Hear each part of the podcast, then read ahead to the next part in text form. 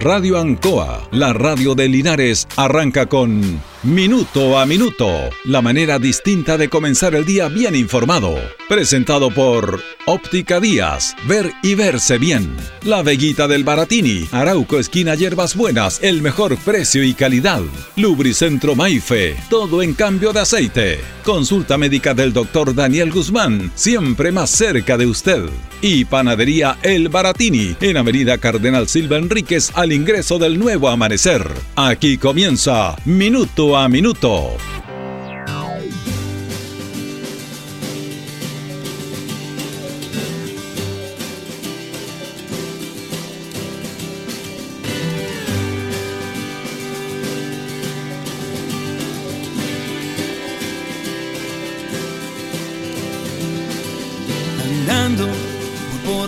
El tema de la justicia es un tema que está latente en la sociedad chilena de un tiempo a esta parte desde la reforma procesal penal, en el cual se cambió el sistema de justicia en Chile. Antes era distinto, diferente, no era tan abierto la participación como ahora. Antes había un actuario que prácticamente era el verdadero juez. El juez firmaba nada más en esa justicia antigua que, que tenía muchos dichos también de, de temas oscuros, por no decir otra palabra. Con el cambio del sistema de reforma procesal penal, se mm, piensa o se pensó en dar más transparencia a la justicia en Chile. A que todos tuvieran acceso a la justicia y que fuera equitativa en ese sentido. Pero claro, la justicia está eh, listada también por hombres, por seres humanos, o por mujeres, que hay juezas también. Que por mucho que hayan estudiado y que estén ahí capacitadas para ese cargo, bueno, son personas. Y las personas somos susceptibles a muchas situaciones. Fíjese que yo el otro día hablaba y hace dos, una semana y media atrás volví a ver después de tiempo porque no, no está en la televisión y cuesta encontrarla. Una notable película que habla sobre el tema de la justicia. Quizás es una... Hay muchas películas que, que usted ve, los juicios y todo eso, pero esta película se llama 12 hombres en pugna, en, español. Eh, fue dirigida por Sidney Lumet. Es totalmente en blanco y negro. Y es del año 1957. Actúan notablemente Henry Fonda, Lee Jack Klugman, Iggy Marshall, Joseph Sirene, Martin Balsan, Ed Beckley, JK Wonder. Esta película habla de un tema bien especial.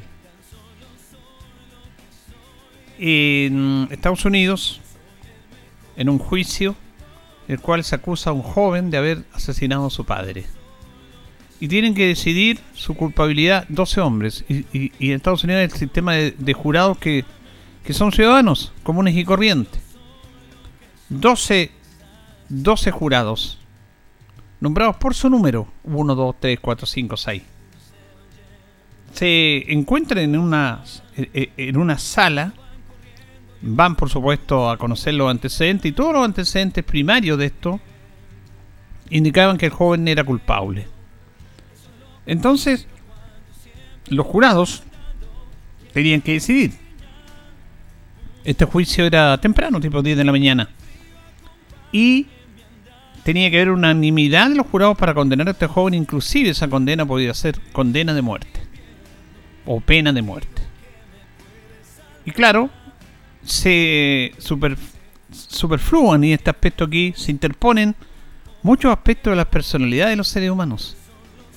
Que es súper interesante destacarlo porque ellos eran jurados, pero también eran personas comunes y corrientes que tenían sus problemas, que tenían sus vicios, que tenían sus inconvenientes, que tenían sus luces, como todo en la vida. Y rápidamente, incluso conversaban. Había un señor que tenía los boletos para un partido de fútbol americano que se iba en la noche, tipo 10 de la noche, tenía reservados los boletos y los, mostraba con mucho orgullo. Él decía, vamos a votar, después voy a ir a almorzar, voy a prepararme para ir a ver este gran juego. Lo que pasa que dentro del juicio y dentro de la votación de los jurados empezaron a votar. Y hubo un jurado, el jurado número 8, interpretado por Henry Fonda, que todos decían culpable, culpable, culpable, culpable, culpable. Y él dijo inocente. Dicho por, por tierra todas las todos los, los programas que tenían estos, esos jurados, porque algunos iban a salir, otros tenían que volver a trabajo, aunque tenían su permiso especial, algunos querían darse el día libre, todos tenían sus planes. Pero no olvidaban que lo primero que tenían que hacer era jurar y jurar de la mejor manera. Pero era como para ellos tan, tan lógicos y tan contundentes los argumentos de quien acusaba de que era culpable este chico. Sin embargo, un jurado sembró la duda. El jurado número 8. Él dijo que no estaba convencido que el chico era, era culpable. Y que se estaba jugando con la vida de una persona. Y empezaron a recriminarlo, todos los jurados empezaron a aparecer las personalidades distintas de estos jurados. Que son personas, seres humanos. Y bueno, lo, lo, presionaban que cambiara su voto. Dijo, yo no tengo, no voy a cambiar mi voto porque no tengo la convicción que sea culpable. Entonces, inocente, no sé tampoco, pero no tengo la convicción de que él sea culpable. Y nosotros hemos sido llamados acá por el Estado y la justicia en nuestro país. Tenemos que estar a la altura de esta instancia. Les dijo, busquemos los antecedentes, vamos a revisar algunos antecedentes yo obviamente me, me abstraigo del nuevo voto, pero si voten ustedes, los 11 restantes, y si hay uno, o si todos están a favor, bueno, se condenará. Pero yo voy a mantener mi voto. Y si hay uno que es que diga que es inocente, seguimos con este tema, debatiendo el juicio y debatiendo si este chico es culpable o inocente. Vuelven a votar 11 jurados y el jurado número 4 vota inocente.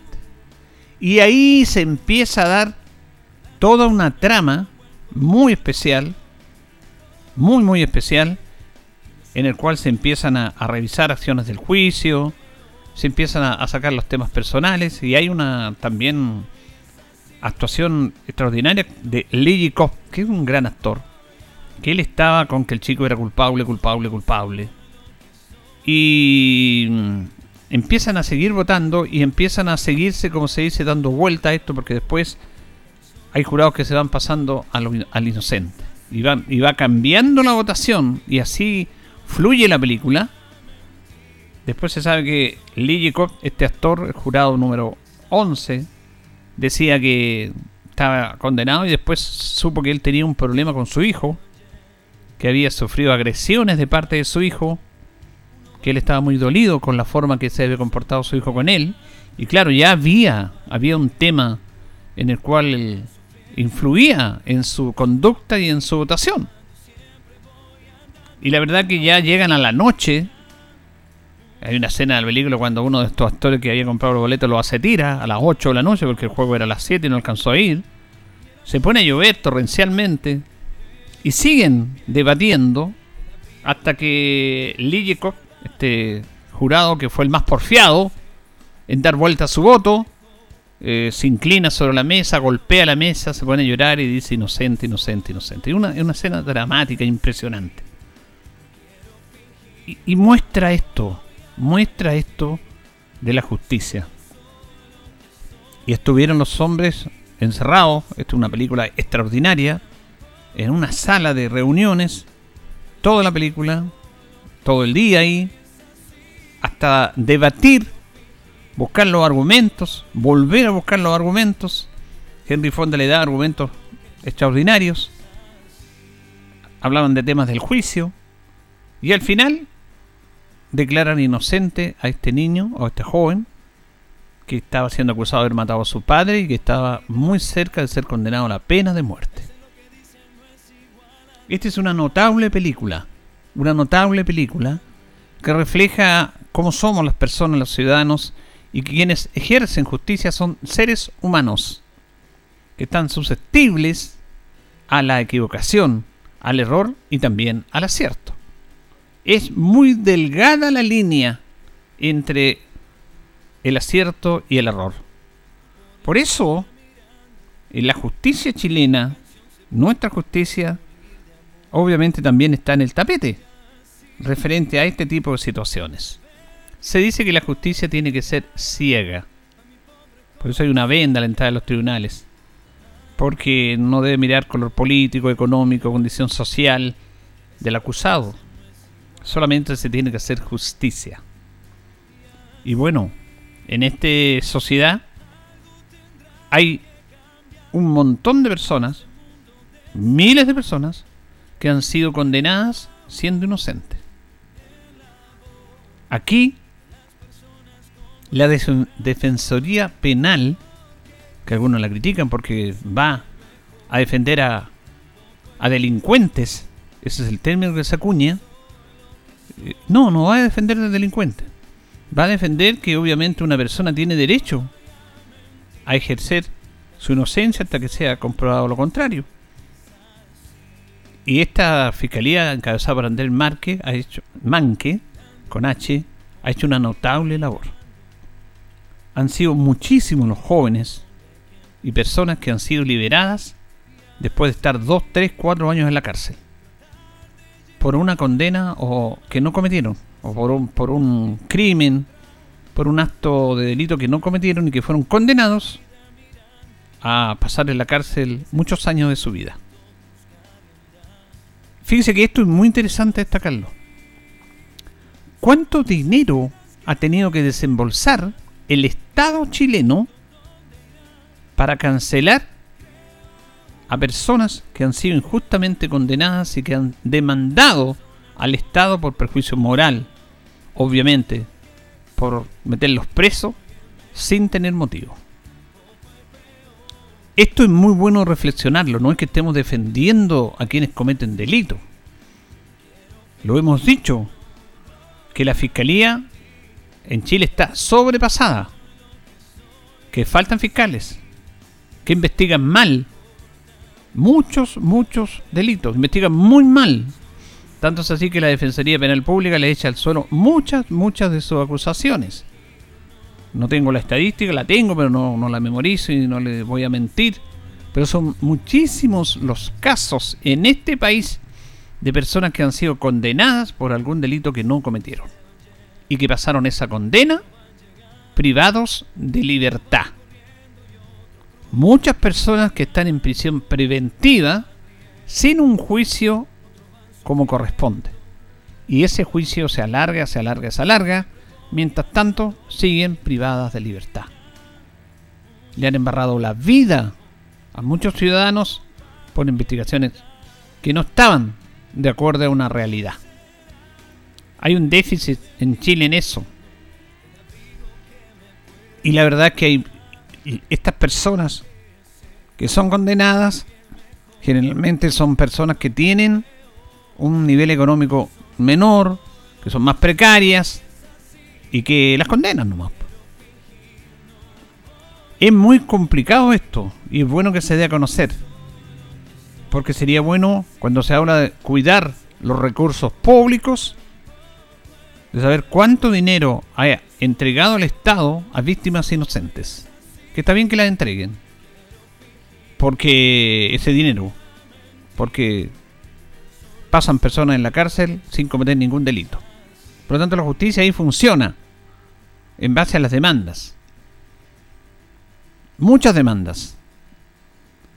Hay un organismo que se llama el Consejo de Defensa del Estado que cuida los derechos del Estado, el patrimonio del Estado, que tampoco ha estado al nivel que debe estar. Personas privilegiadas que ganan millones y millones, que no hacen bien la pega y que le ganan casi todos los juicios porque no sostienen el hecho de que una persona esté bien condenada. Esos temas tienen que revisarse en esta sociedad. Tienen que revisarse. Pero se ve lo más fácil. Ah, tiene un abogado. Todos los delincuentes tienen abogados. No se trata de eso. Se trata que la justicia prime en toda su esencia y que las personas condenadas sean bien condenadas bajo una estructura legal que en el cual tenemos que someternos todos. Por eso esta película 12 hombres en pugna, habla de esto, de la fragilidad del sistema. Porque siempre la justicia va a ser frágil. Porque la justicia es aplicada por personas, por seres humanos. Por muchos títulos, por grado, que tengan los jueces, que son como inalcanzables. Ellos son seres humanos también. Se levantan mal, tienen problemas algunas veces, no están en su real capacidad. No reciben una buena información de quien acusa, que es la fiscalía. Y todo eso se va conllevando a dictar sentencias que no corresponden a una realidad. Sería bueno que se, eh, bueno, no se tocan estas situaciones, pero que se diera a conocer la cantidad de personas en Chile que han sido condenadas injustamente. Usted se va a sorprender al conocer la cantidad, que es realmente impresionante. Justicia como corresponde para todos, con la venda en los ojos, sin embargo, es difícil, porque hay muchos intereses económicos, muchas presiones políticas también. Que dice la justicia funciona para algunos y para otros no. Algunos son privilegiados en la justicia en este país. Es verdad. Es verdad. Hay algunos que tienen mayor poder económico que logran zafar situaciones en el cual a la simple vista eran culpables, pero la zafan. Por un tas de abogado, por situaciones puntuales, porque tienen los recursos para hacerlo.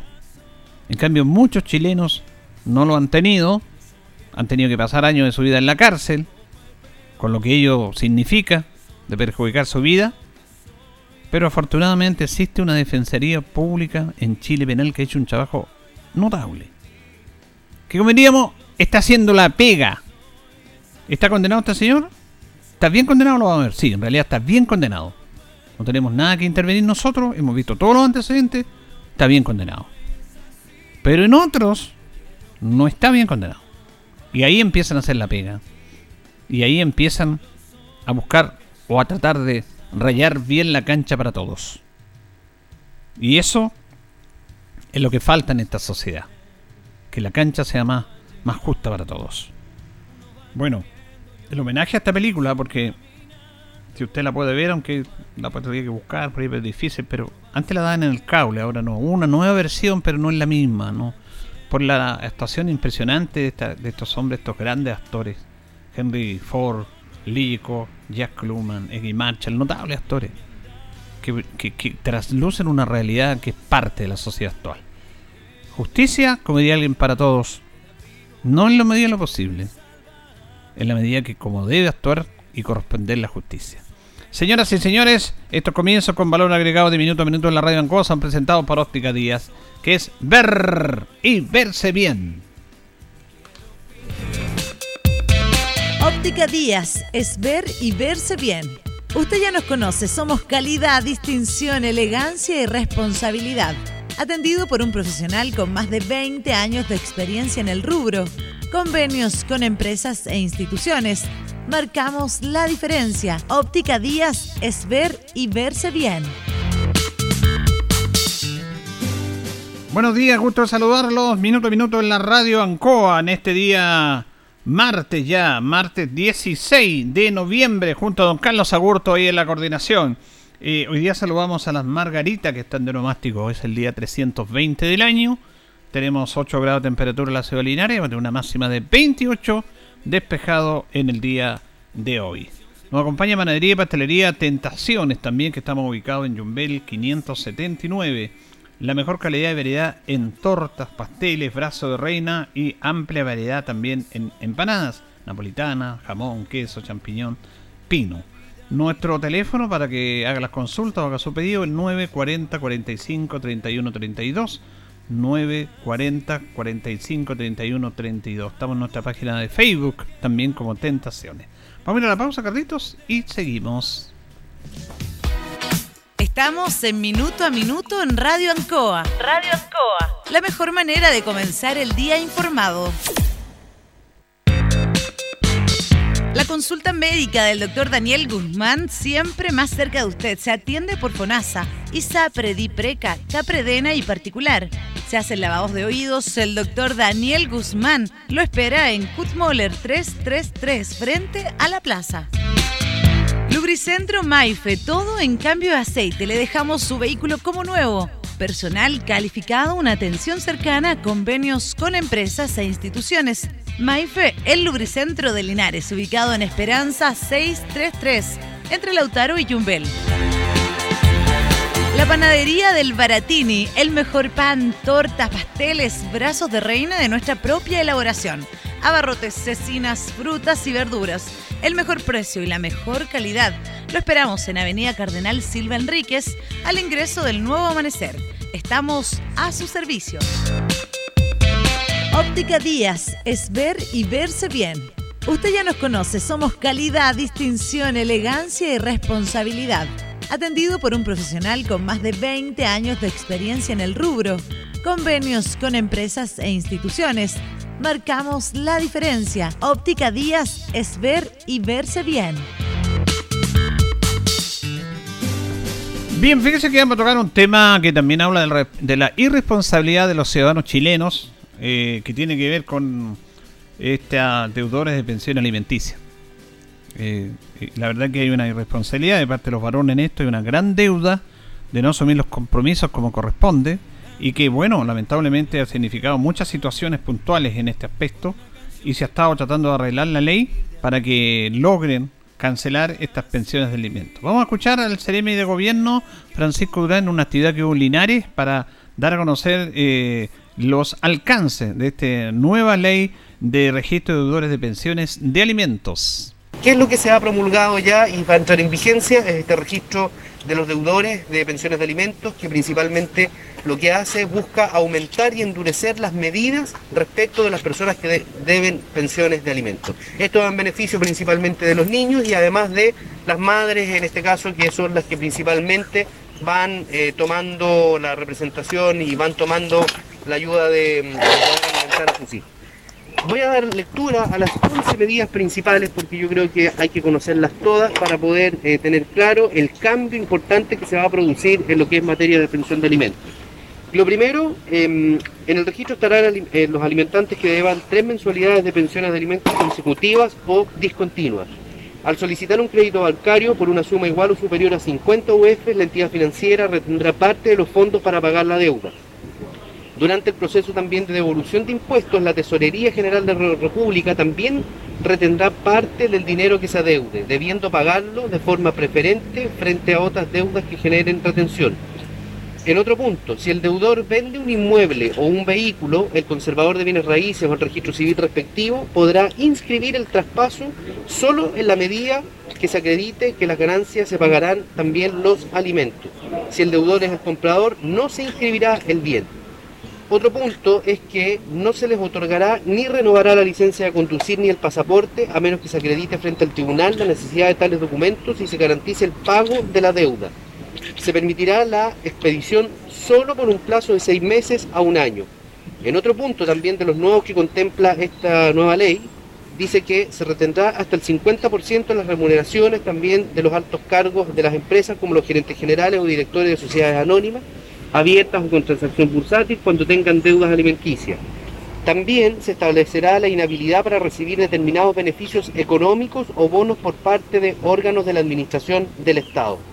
En otro punto también, los órganos de la Administración del Estado, el Poder Judicial, el Congreso Nacional, que quieren realizar contrataciones, promociones o ascensos de su persona, de su personal, perdón, deberán consultar previamente dicho registro y en caso de que la persona en cuestión sea deudora, que es lo que busca en este caso eh, sancionar la, nueva ley, para acceder al cargo retendrá la mensualidad de la pensión de alimentos más porcentajes adicionales de su sueldo, entre un 10 o un 20% para pagar deudas de alimentos, hasta extinguirla completamente. Lo mismo regirá para cualquier cargo de elección popular. En el caso de los trabajadores dependientes y personas que reciban pensiones eh, de vejez, invalidez o sobrevivencia, sufrirán retenciones de sus pagos para la pensión de alimentos también se modifica el Código Civil incorporándose la deuda de pensión de alimentos a los créditos de primera clase, es decir, van a tener preferencia de cobro. Y por último, se establece como parte de la evaluación de idoneidad que se, idoneidad que se realiza a los solicitantes que postulen a la adopción de un niño o niño adolescente la verificación de no encontrarse inscritos en el registro de deudores. Son 11 medidas que van a endurecer la persecución en este caso o, el incumplimiento del pago de los alimentos por parte de aquellos padres que a lo mejor eh, no están cumpliendo con este deber. Como ya lo dijimos, hay varias eh, situaciones que van a alterar también y van a modificar la nueva forma de, poder hacer efectivo el cobro de pensión de alimentos. Antiguamente teníamos, y todavía lo vamos a tener igual, pero eh, lo más usual era en este caso el arresto. Hoy día ya no solamente será el arresto, sino que son medidas de segunda y tercera generación, que son más modernas y que van a permitir que los papás puedan ponerse al día con mayor rapidez respecto de este tema que es tan importante para las familias chilenas. Tenemos entonces a Francisco, perdona, Francisco Durán, sí, el CDM de gobierno en relación a esta nueva ley de registro de deudores de pensiones de alimentos. Vamos a escuchar a la CDM de la mujer aquí en la región del Maule, Juana Vergara, que se refiere justamente a este proyecto de ley ley, esta promulgación de esta ley que salió del Congreso hace un mes, pero señalarles, vamos a hacer un poco de historia, este proyecto de ley fue anunciado por el presidente y por nuestra ministra Mónica Salaquet el día 8 de marzo, que es la conmemoración internacional del Día de la Mujer. Este fue un proyecto de ley que fue ingresado en ese mes al Congreso Nacional y estuvo detenido por este tiempo y todos sabemos que fue debido a un eh, pago de pensión de alimentos de una persona o de un candidato presidencial y es ahí donde surge, ¿cierto?, la preocupación y la ocupación de todas las eh, parlamentarias en forma transversal para apoyar este proyecto de ley, que hoy ya no es proyecto, sino que es una ley que estamos dando a conocer hoy día junto al Ceremio de Gobierno acá en la provincia de Linares, señalarle que esto es viene, cuál es el objetivo, terminar con el incumplimiento, ¿cierto? La cultura del incumplimiento por parte de los padres. Por parte de los padres es un deber pagar la pensión de alimentos para sus hijos, para sus madres que están a cargo de la crianza y cuidado de ellos y también las distintas necesidades que tienen los hijos dependiendo de la etapa de desarrollo que se encuentre y también las condiciones de salud. Hay niños con condiciones de salud en forma permanente y se le hace más urgente.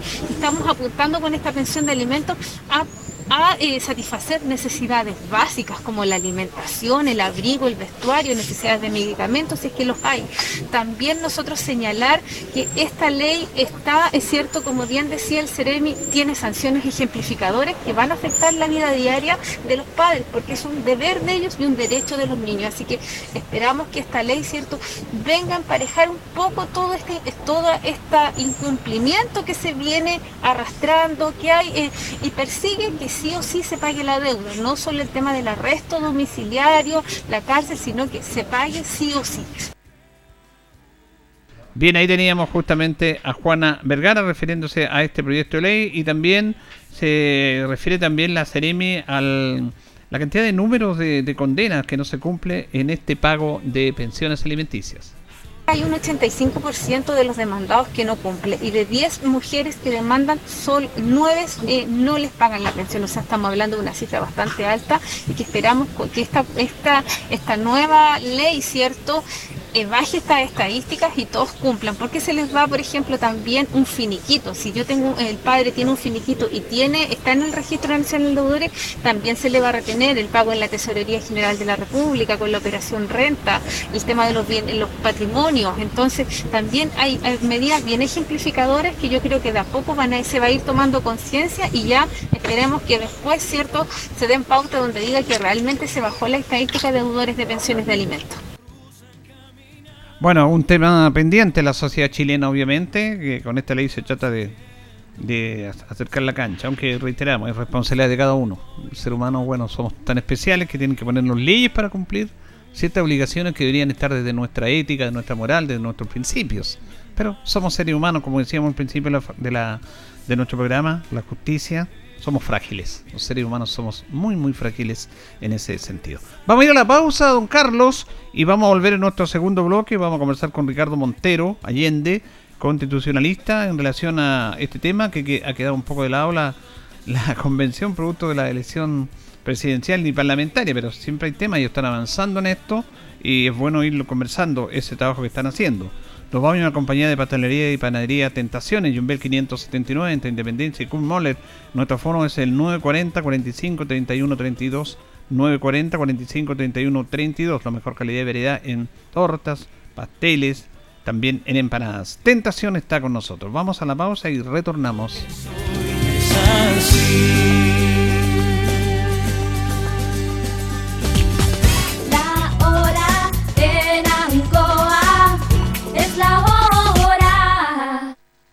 Las 8 y 30 minutos. Han sido tiempos difíciles, de incertidumbre, porque las ventas han bajado, hemos tenido miedo y preocupa no saber cuándo las cosas mejorarán. La pandemia nos ha afectado a todos. Me acerqué a Orincop buscando una solución y mi sorpresa fue enorme. Entendieron de inmediato mi situación y juntos buscamos la mejor alternativa para salir adelante con mi negocio. Reactiva tu negocio con Orienco. Solicita tu crédito microempresas de 14 millones en 48 o 60 cuotas con una tasa súper baja. Orienco, cooperativa de ahorro y crédito. En Casino Marina del Sol, con tus puntos, tú ganas. Este jueves visítanos y participa por un millón en créditos promocionales a repartir en este sorteo exclusivo para socios MDS. Solo debes canjear tus puntos acumulados en tu tarjeta MDS por cupones para participar. Y es que canjear puntos nunca había sido tan bueno. Más información en marinadelsol.cl. Casino Marina del Sol, juntos, pura entretención. Queridas amigas y amigos linarenses, les habla Juan Carlos Retamal, es candidato a concejal. Quiero pedirle su generosidad y apoyo para John Sancho Bichet como candidato a diputado y para mi querida amiga Evelyn Villar como consejera regional por nuestra provincia de podemos ver.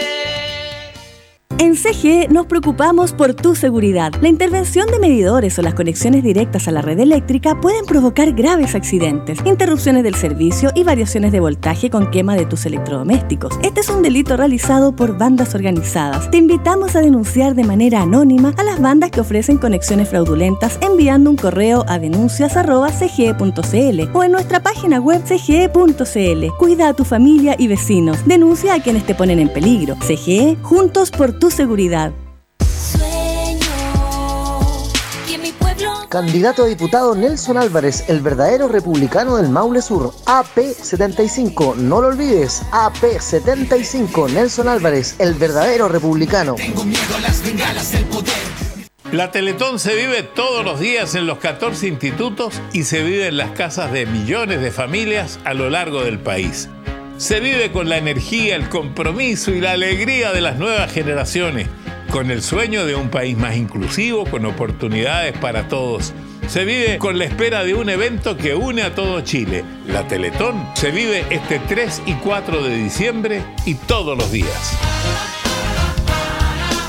Agradecemos a Archie por este espacio. Inestable, precaria, transparente, magnética. Soy Rosa Catrileo Araneda, agricultora de Linares por más de 50 años. Hoy, diputada por el Distrito 18, me comprometo a donar la mitad de mi dieta parlamentaria a organizaciones benéficas del Maule. Si usted me ayuda a llegar al Parlamento, el Maule va a crecer. Soy José Antonio Cas y les quiero pedir un gran apoyo para Rosa Catrileo Araneda, que se presenta de candidata a diputado por Maule Sur. Vota Rosa Catrileo AP74. En estas elecciones generales del 21 de noviembre de 2021, evitemos la desinformación. Infórmate por las vías oficiales del Servicio Electoral.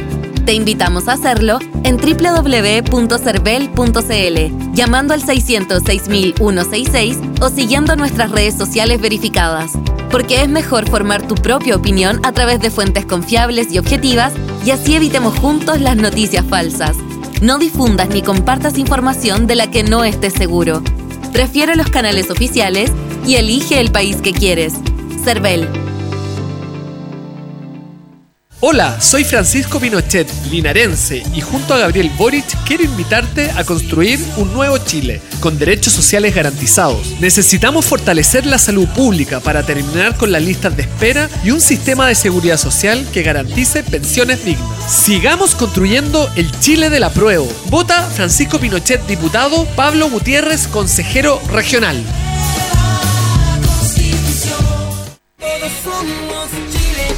Hola, soy Jesús Rojas y como concejal y mi experiencia en política he aprendido que más que experimentos necesitamos experiencia. José Vargas Vega como consejero regional, Yasna Proboste como presidenta. Trabajamos en equipo, avanzamos, dialogamos y construimos para ustedes. El 21 de noviembre, vote número 162, profesor José Vargas Vega. Amiga y amigos de Linares, les habla John Sancho, candidato a diputado por el Maule Sur. En esta ocasión les hablo para pedir el apoyo por mi amiga Evelyn Villar. Conozco a Evelyn Villar hace más de 30 años. Sé de su trabajo, de su experiencia y su calidad humana a la entrega del servicio público. Es por eso que este próximo 21 de noviembre quiero invitarte a votar para que trabajemos juntos y nos apoye desde el Consejo Regional mi amiga Evelyn Villar. No te olvides, Evelyn Villar Core, número 178. Soy Lenin Fuentes, trabajador social, candidato a consejero regional.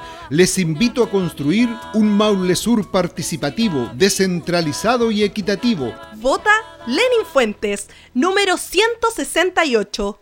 Vamos con energía nueva. Impulsaremos desarrollo y crecimiento para las comunas del Maule Sur. Súmate a la opción ganadora. Vota Gustavo Benavente, diputado. Lista AA, número 61. El COVID-19 lo vencemos. Esta semana corresponde segunda dosis a niñas y niños entre 6 y 11 años. Dosis de refuerzo a personas menores de 55 años, vacunadas con esquemas completos distintos a Sinovac hasta el 20 de junio y vacunadas con Sinovac hasta el 18 de julio. Continúa también la inoculación de refuerzo a personas desde los 55 años, vacunadas hasta el 18 de julio y personas inmunocomprometidas desde los 12 años. Asiste al gimnasio municipal de 9 a 15 horas y en el sector rural, en las zonas habilitadas. Linares Corporación Municipal, tú nos impulsas. Esta es la historia de un hombre que recibió el llamado de un país y que decidió atreverse. Su nombre. José Antonio Cast. Vota 2, vota Cast, vota 2, vota Cast. José Antonio. Atrévete con el 2, atrévete con Cast. Para recuperar un Chile en que las mujeres puedan vivir en paz y en libertad, este 21 de noviembre, vota por mí, José Antonio Cast.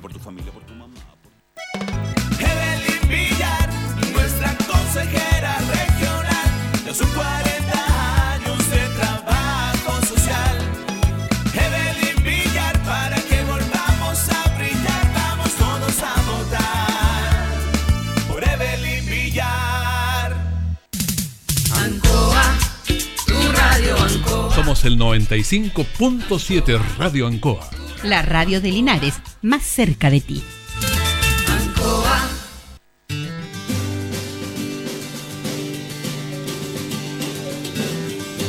Seguimos en minuto a minuto en la radio Ancoa luego de nuestra tanda, que es bastante larga porque es una tanda política. Obviamente, los candidatos están haciendo a dar a conocer sus propuestas y ya estamos cerca de la elección. Nos separan 22 minutos de las 9 de la mañana. Vamos a saludar y queremos agradecerle a Ricardo Montero Allende, constituyente, acá en por Nocho Distrito, que lo tenemos en los estudios de la radio. ¿Cómo está Ricardo? Muy, muy buenos días. Hola, muy buenos días Julio, muy buenos días Carlos también y a todas las personas que nos escuchan a esta hora de la mañana. Bueno, eh, vamos a pasar por los temas, pero me decía usted que venía escuchando este tema y que usted vio la película Dos hombres en pugna, que está haciendo mención yo. Peliculón, tremenda, tremenda película, una película muy inteligente, muy lúcida, ya tiene varias décadas. Nosotros la vimos ahí mientras estudiábamos Derecho, la analizamos en algunos de los cursos de Derecho Penal y es realmente muy interesante porque muestra mucho de la naturaleza humana y también lo que señalaba usted de la complejidad de lo que significa hacer justicia. Sí, sí. Así que, eh, bueno, es, absolutamente recomendable esa película. Muy recomendable, es 12 hombres en pugna y en, en inglés es algo así como 12 Angry Men, algo Ah, así. sí, Angry Men, sí, exactamente. Bueno, vamos a lo nuestro porque la, el foco, eh, el foco de la información ha estado en las elecciones presidenciales. Eh, yo creo que eso le ha favorecido a usted para que descanse un poquitito de la presión mediática. Yo también creo, ha estado el foco ahí en, en- en la elección presidencial, que me parece muy bien, esta es una de las elecciones más importantes en 40 años, así que es importante que la gente se informe, sepa quiénes son los candidatos, sepan cuáles son las propuestas, fundamental, dónde se posicionan, cuáles son sus programas y principalmente, y acá hago un humilde llamado a nuestra comunidad del Maule Sur, ir a votar. El domingo es esencial ir a votar, tenemos que ir a votar. Esta es una zona que las últimas veces hemos estado bajo el promedio nacional, así que ojalá nos movilicemos en masa y todos podamos votar. Lo primero, independiente de por quién se vote, es ejercer el derecho al voto y que también es una obligación desde mi punto de vista. Y lo segundo, ojalá votemos bien. Sí, eso es importante, votar bien. Ahora en ese aspecto eh, volvemos al tema del voto obligatorio, voto voluntario. ¿Es una facultad del Parlamento? Sí, eso lo vamos a discutir ahora en la nueva constitución. Yo ahí tengo posición. Yo, yo, estuve en contra del proyecto de voto voluntario. Fui muy criticado en su momento. Muy criticado en esa época, me conocía poca gente. Pero tengo una columna por ahí por el 2013 en que explico y defiendo por qué es bueno que la gente vote. Hay una distribución de voto que es muy desigual, o sea, las tres comunas más ricas se vota muchísimo, 60, 70, 80%, eh, y las comunas más marginalizadas, eh, tanto en las regiones como en Santiago y las ciudades grandes, se vota muchísimo menos. Con eso queda sobre representada las personas que tienen mayores recursos y votan desde una realidad que no es una realidad promedio del país. Entonces, si eso significa que tenemos que pedirle a la gente que tenga que ir a votar, es el ejercicio democrático y yo lo considero fundamental. Así que ojalá podamos subir del 40 a 50%, que es el porcentaje de gente que vota ahora, a porcentajes bastante mayores. Y dentro de eso, de, de, del voto, de tratar de reponer el voto obligatorio, ¿sería como era antes, con inscripción, o sería con una inscripción automática que una persona mayor de edad inmediatamente tiene que votar? ¿Qué perspectiva tiene eso usted? Hay que evaluar precisamente eso. Yo soy de la idea de que ojalá pueda votar la mayor cantidad de gente. Es tan, tan, tan importante votar. Eh, re, creo que revitaliza la, la política, mueve más gente, mueve a la ciudadanía y creo que ha quedado demostrado en los últimos años que la participación ciudadana es esencial y para eso necesitamos que las grandes mayorías participen y no solo grupos acotados. Entonces hay que buscar la mayor la mejor fórmula posible, pero creo que en una democracia sana la población movilizada ejerce su derecho a voto. Eh, Ricardo, han ido avanzando, usted está en una comisión súper importante, ¿eh? muy muy importante, el coordinador de esa, de esa comisión. Exactamente, son siete comisiones en la convención y yo estoy en la comisión número uno de régimen político junto a Rosa Catrileo. Somos los dos coordinadores de una comisión de 25 personas y tenemos grandes responsabilidades. Tenemos que definir cómo va a ser el régimen político de Chile, si va a ser presidencial, parlamentario, semipresidencial. Tenemos que ver cómo ordenamos y arreglamos un poco más los partidos políticos, el sistema electoral. Vamos a ver temas de relaciones internacionales, de seguridad, de policía, de Fuerzas Armadas. Vamos a ver temas de probidad y buen gobierno, de plurinacionalidad. Entonces tenemos una tremenda responsabilidad, lo que a mí me tiene muy contento y motivado. Creo que es un bonito un bonito tema que poder desde el Maule Sur estar coordinando sí, bueno. una comisión tan importante es realmente un honor. ¿Quién está dentro de esa comisión? Hay varios ahí bien conocidos. En la derecha está Marcela Cubillo, está Cristian Monkever, eh, del Partido Comunista está Marcos Barraza, Bárbara Sepúlveda, están dos grandes constitucionalistas como Jaime Baza, que es el vicepresidente de la convención, también está Fernando Atria, otro gran constitucionalista. Entonces es un grupo bien potente, de muy buena gente de todos los partidos, desde la izquierda a la derecha, militantes independientes. Está nuestra querida Francisca Araúna también acá del distrito 18, también Parralina. Así que es una comisión potente de muy buena gente eh, y creo que tenemos una gran responsabilidad que llevar adelante. ¿Y, ¿Y cómo se da la convivencia al interior de eso? Porque desde afuera, mediáticamente, como se quieren hacer pelear a diferentes sectores que como no que se pueden ver y todo el tema, pero cómo se da esa convivencia dentro del trabajo propiamente tal ahí. Eso no lo muestra la prensa porque no les interesa, y no les interesa porque adentro hay un clima de respeto. Yo he sido coordinador de 25 personas, 25 personas que tienen una fuerte experiencia política, varios tienen una personalidad bien potente, salen en los medios y todo, pero yo la, casi un mes que llevamos de, de comisión, yo no he tenido un solo problema con ninguna de las personas que componen la comisión Y eso muestra que las grandes mayorías quieren trabajar y quieren sacar adelante este proyecto de nueva constitución. Hemos tenido un diálogo súper fecundo y hemos comenzado con audiencias públicas. Y eso ha estado muy, muy interesante. Profesores y profesoras de todo Chile, desde el extranjero, todos contándonos su eh, experiencia y cómo lo ven. También ciudadanos de a pie, como se llama, eh, representantes de junta de vecinos, todos en las mismas condiciones, eh, pudiendo exponer al frente de la Comisión de Régimen Político. Sí, eso me parece muy interesante pedirle la opinión a la comunidad en- transversalmente en todo, en todo su, su manera de actuar, en, en lo que representan en sí. Eso habla de un ejercicio democrático súper potente. Muy potente y además te conecta, porque una cosa distinta es decir qué régimen político te gusta a ti y decir, mira, en Europa los países nórdicos tienen el sistema parlamentario en que los partidos se asocian en grupo y eligen a un primer ministro. Suena perfecto, pero también es importante, por ejemplo, escuchar a la gente que te diga, mira, yo quiero votar por una persona, que esa persona sea el presidente y que esa persona responda eh, por la cual yo voté. Yo quiero saber por quién voté y no quiero que el Parlamento elija a la persona que va a estar llevando el gobierno. Entonces, ese tipo de cosas son cosas que uno eh, puede concluir cuando tiene las distintas caras, desde los expertos, desde los políticos, desde el ciudadano a pie, y ahí uno va viendo cuál es la mejor opción que podríamos tener hacia adelante y cuál es la que más le conviene a Chile al final. ¿Y cómo vamos a hacer este tema? Porque hay posiciones distintas, diferentes. Por ejemplo, el régimen, el régimen presidencialista. Cuando se, obviamente, se toman las posturas, se conversa, se analiza, pero hay que votarlas después. ¿Cómo vamos a hacer ese tema ahí? Lo que vamos a hacer es lo siguiente, se van a presentar propuestas macro, entonces por ejemplo el tema de régimen. Se va a presentar y un grupo va a decir yo quiero parlamentarismo, otro va a decir yo quiero presidencialismo, otro va a decir yo quiero semipresidencialismo. Y se va a votar por estas 25 personas alguno de los tres macro sistemas. Y con eso gana uno de los tres y es el que se empieza a trabajar. Entonces cada uno pone sus propuestas de cómo lo ve y se empieza a votar y se empieza a afinar. Entonces, por ejemplo, uno dice, el presidente va a tener vicepresidente. Yo creo que sí, yo creo que no. Queda uno. Va a haber una cámara en el Congreso, va a haber dos. Ahí queda una de las dos opciones. Y ahí se va viendo con las atribuciones. Por ejemplo, el periodo, uno van a decir, yo quiero cuatro años y que se mantenga sin reelección.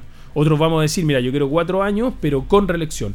Y se va votando, votando, votando, hasta que queda un sistema más o menos eh, acorde. Y ese es el que pasa después de la comisión al pleno. Y en el pleno de los 154 constituyentes tiene que ser aprobado por dos tercios.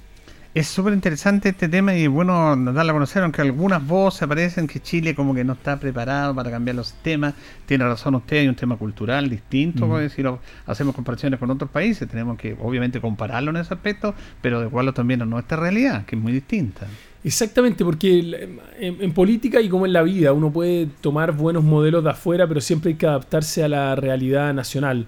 A mí, eh, por lo menos, o sea, lo que yo he visto, yo veo que a la gente le gusta votar por un, un presidente Mm. o una presidenta. O sea, la gente quiere ejercer su voto, que salga el más mejor, como podemos decir, pero que salga uno que tiene la mayoría de los votos. Yo de lo que he explicado un poco ahí, es medio complicado esto de que uno vote por el Parlamento y el Congreso elija un primer ministro y el primer ministro haga la pega que todos conocemos que es como del presidente. Yo entiendo que hay otros países que funciona y funciona bastante bien, pero creo que en Chile hoy día deberíamos tener otra discusión. Para mí la discusión más importante no es la distribución de poder solo entre el Congreso de Valparaíso y el presidente de Santiago, sino que cómo le entregamos más poder a las regiones, cómo podemos avanzar en gobiernos regionales. Entonces, si tú me dices, ¿cuál es tu prioridad en desconcentración de poder? Yo más que en desconcentrar poder del presidente, preferiría desconcentrar poder hacia las regiones, hacia los gobiernos regionales. ¿Y se avanzaba en algo con la elección de los gobernadores y gobernadoras a través del voto popular? Sí, yo creo que esto ha sido un cambio radical, esto que hayamos podido elegir a nuestros gobernadores y gobernadoras. Hoy día no tienen muchas atribuciones, pero hay algo que no tiene vuelta atrás, que es que la ciudadanía eligió a su autoridad regional. Y eso va a ser, espero yo, imposible volver atrás de que vuelva a ser Santiago el que elija quién es el que gobierna eh, en cada una de las regiones. Lo que sí ahora tenemos que entregarle más atribuciones, porque hoy día fueron electos por elección popular, pero las atribuciones que tienen son muy, muy limitadas y todavía se las sigue llevando el delegado presidencial. Eh, se ha criticado también como una otra cámara del Tribunal Constitucional. Muchos aspectos. Eh, ¿Se va a analizar ese tema? ¿Cuál es su opinión respecto a eso? No, yo creo que hay que reformar el Tribunal Constitucional. Hay dos opciones, o las atribuciones de constitucionalidad se le entregan a la Corte Suprema o se mantiene en el Tribunal Co- Constitucional. Yo creo que lo primero que hay que terminar es el control preventivo, que es esto que el Tribunal meta mano dentro de lo que está legislando el Congreso. Mm. Eso hay que parar. A todo evento tiene que ser un tribunal eh, que sea un número impares. pues. O sea, estamos discutiendo de cómo se va a fallar. Lo que pasa hoy día con el tribunal es que empatan y decide el presidente. ¿Qué tiene que ver que uno tenga voto doble porque es presidente? No tiene nada que ver. Entonces, mínimo tiene que ser un tribunal con, eh, con una composición impar y hay que hacer varias reformas. Hoy día el Tribunal Constitucional es un cuoteo político con gente que no tiene las capacidades técnicas para impartir justicia constitucional. Entonces lo primero que hay que garantizar, independiente si queda en la Corte Suprema o en otro tipo de, de tribunal, es que la calidad técnica esté garantizada y no dependa del presidente de turno, eh, quien perdió una elección y termina siendo parte del Tribunal Constitucional. Es un tema demasiado importante como para estar a ese nivel. Bueno, comenzamos con Ricardo Montero Allende, constitucionalista de nuestra Distrito 18. ¿Van a sesionar en regiones esta otra semana en la región del Biobío? Exactamente, estamos ahora en semana territorial. Yo ayer estuve en Chanco, Maule Sur, eh, provincia de Cauquene, y estuvimos todos los constituyentes, de nuevo, de todos los partidos políticos. Y nos juntamos todos en Chanco a hacer una cuenta popular constituyente eh, en una actividad de dos, tres horas maravillosa ahí junto a la comunidad, junto al alcalde de Chanco, la alcaldesa de Cauquene y había gente de derecha y de izquierda, independiente y militante. Y nos juntamos todos a hacer la pega de rendir la cuenta. Y eso es muy bonito. Yo voy a estar eh, toda esta semana en las provincias de Linares y Cauquenes rindiendo cuenta. Vamos a estar ahora en la mañana en Linares eh, repartiendo algunos volantes informativos. Vamos a estar también en radios, canales. Y vamos a estar toda esta semana contando qué estamos haciendo. Y la próxima se va toda la convención a región del Biobío. Vamos a estar visitando todas las provincias del Biobío, varias de las comunas la comisión número uno vamos a estar en Talcahuano y la idea es poder mostrar una realidad distinta. Es primera vez que un órgano de este nivel en la historia de Chile va a sesionar en una sesión regular, llamémosla así, a otra parte del país. Entonces creo que una señal potente de descentralización. Las decisiones no pueden terminar en Valparaíso y Santiago y Chile no se limita a Valparaíso y Santiago. Entonces creo que esa es una bonita señal y una señal importante que, que hay que seguir avanzando con descentralización y desconcentración de poder. Claro, eso yo lo considero importantísimo y de una realidad, pero lamentablemente ya los titulares son otros porque se está dando a conocer de que se va a gastar mucha plata. Entonces el foco, algunos medios lo están poniendo en que van a tener un montón de gastos ahí y que claro, otra vez entran, les gusta entrar en polémica con ustedes ahí, ¿eh? Sí, lo que es interesante, a ver, lo primero, estos órganos tan grandes son órganos que requieren plata. Eh, si uno compara la Convención Constitucional con la Cámara de Diputados, con el Congreso, es ínfimo. O sea, el, presupuesto es bajísimo el que tenemos. Yo entiendo que eh, esto llame la atención porque si uno lo ve en abstracto son números efectivamente altos y de eso nosotros como convención nos tenemos que hacer cargo pero también implica una inversión eh, poder sesionar eh, en regiones y poder desconcentrar poder. Porque cuando la plata se gasta en Santiago, nadie dice nada. Mm. Cuando los millones se gastan en Valparaíso, nadie dice nada. Pero cuando uno hace el esfuerzo de poder salir a las regiones, dar un símbolo de descentralización de poder, conocer realidades a nivel local, ahí nos llegan los palos por todas partes. Entonces, yo entiendo que son presupuestos que pueden parecer eh, altos pero si uno compara con otros órganos y entiende por qué vamos a ir, creo que se justifica. Así, así es, y eso es lo más importante, que estén con las regiones, que estén con la gente, que estén con la comunidad, como, como dices tú, Ricardo. Eh, ¿Han ido avanzando en este tema? ¿Están conformes con, primero obviamente se dedicaron a lo que era la confección de los reglamentos, que es clave para su funcionamiento, y están conformes con el nivel de avance que han tenido ustedes? Yo estoy muy conforme. Hoy día tenemos cuatro reglamentos. Tenemos el reglamento general, reglamento de ética, reglamento de participación popular y el reglamento de consulta indígena, que regula todo el actuar de la convención. Además tenemos siete comisiones, además de la mía de régimen político, que es la 1, tenemos la 2 de principios constitucionales, tenemos la 3 de formas de Estado y descentralización, la 4 de derechos fundamentales, la 5 de medio ambiente, la 6 de sistema de justicia y órganos autónomos, la 7 de sistemas de conocimiento y cultura. Entonces ya estamos divididos en 7 comisiones, estamos todos trabajando, las 7 comisiones están recibiendo audiencias públicas, derechos fundamentales recibió 1.500 solicitudes de audiencia, la de medio ambiente recibió 1.700 solicitudes de audiencia. Entonces hay interés de la ciudadanía, estamos trabajando, vamos a comenzar ya con el debate constitucional propiamente tal, van a haber votaciones en comisiones durante enero, vamos a estar votando en el Pleno de la Convención las primeras normas constitucionales en febrero, entonces la Convención avanza y eso es un hecho objetivo. Ahora, eh, se ha mencionado también la posibilidad de que muchos municipios y a nivel de ver el tema de los plebiscitos a nivel nacional que se pueden incorporar, que sean algunas para situaciones puntuales y leyes vinculantes. ¿Eso también se va a analizar dentro de lo que están trabajando? Sí, hay que analizarlo. Acá hay varias discusiones. La primera es desconcentración de poder, como hablamos, a las regiones y especialmente a los territorios, gobiernos regionales, gobiernos comunales. Y creo que eh, el ejercicio de la participación popular, la participación ciudadana, tiene que ser un ejercicio permanente. No puede ser solamente cada cuatro años. Y en ese sentido, eh, plebiscitos, consultas ciudadanas, creo que son herramientas muy importantes. Yo creo que de todas maneras va la iniciativa popular de ley, que si se junta un grupo de ciudadanos puede eh, presentar un proyecto de ley y se tramita como se tramitan todas las otras leyes. Creo que también hay que avanzar en consultas ciudadanas. ¿Cómo no va a poder ser que acá en Linares podamos elegir los ciudadanos si queremos tener un monumento a un dictador o no? ¿Cómo no va a ser posible eso? Que un grupo de ciudadanos se organice, solicite al Consejo Municipal y se ponga en votación en una consulta ciudadana y podamos votar. Si gana la mayoría y quieren tener un homenaje al dictador, bueno, allá la mayoría de la gente y tendremos que aceptarlo. Pero los que creemos que es una vergüenza y que hay que sacarlo lo antes posible, ¿cómo no vamos a poder ejercer nuestro derecho a voto y vamos a tener que estar esperando que otros decidan por nosotros? Creo que son pequeñas cosas en las que podemos avanzar, en que la ciudadanía ha estado pidiendo cancha y que tiene toda la razón en hacer esa exigencia. Sí, tienes toda la razón en ese sentido. Por eso es importante más vinculación con la comunidad, darle más responsabilidad a los ciudadanos. Porque también los ciudadanos tienen responsabilidad en este aspecto. Porque dicen, votamos, pero votamos y listo. Después me equivoqué, voto por otro. Hay una responsabilidad también de los ciudadanos que es bueno darla a conocer. Y siquiera votamos, o sea, esperemos a ver cuánta gente hay. Claro, o sea, el fin de semana vamos a votar. Son las elecciones más importantes en 30, 40, 50 años. Ojalá se mueva la ciudadanía en masa y podamos ir a ejercer nuestro derecho ciudadano, que es votar, votar porque uno crea que es lo mejor. Así es la democracia, uno vota desde su día a día, desde su realidad. Pero es muy importante ejercer ese derecho ciudadano, ejercer el derecho de poder vigilar qué están haciendo nuestras autoridades, el Consejo Municipal, el alcalde, el gobierno regional, el presidente, nuestros diputados. Es importante tener un rol activo de la ciudadanía.